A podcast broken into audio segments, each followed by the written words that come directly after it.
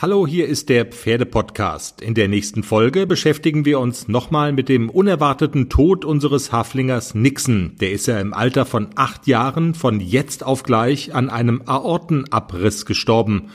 Wir klären mit einer Tierärztin, ob man sich gegen sowas schützen kann und ob alle oder nur bestimmte Pferde gefährdet sind. Also es ist durchaus ein bekanntes Phänomen. Also das tritt vor allen Dingen bei Rennpferden oder Hochleistungssportpferden tritt das schon mal auf also häufiger mal auf, aber kann bei ganz normalen Freizeitpferden und so auch eintreten. Also das ist leider, kann es jedes Pferd treffen. Nicht verpassen, die neue Folge gibt's wie immer am Montag auf allen wichtigen Podcast-Plattformen.